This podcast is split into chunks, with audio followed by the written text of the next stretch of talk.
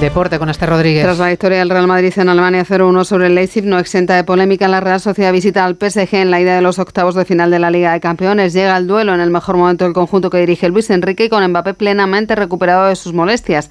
El equipo de donostiarra, pendiente de Oyarzabal, no descarta la sorpresa.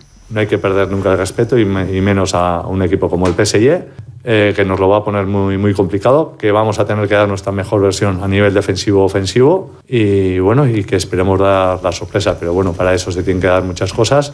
Palabras de Manuel Alguacil, se juega también el Lazio Bayern de Múnich con Tuchel en situación complicada por la marcha del equipo en la Bundesliga. El Betis afronta mañana su partido en Conference League ante el Dinamo de Zagreb, el Rayo Vallecano presenta a Íñigo Pérez como nuevo entrenador en sustitución de Francisco y la selección femenina de waterpolo se juega contra Estados Unidos las semifinales del Mundial Vamos ya con la pregunta que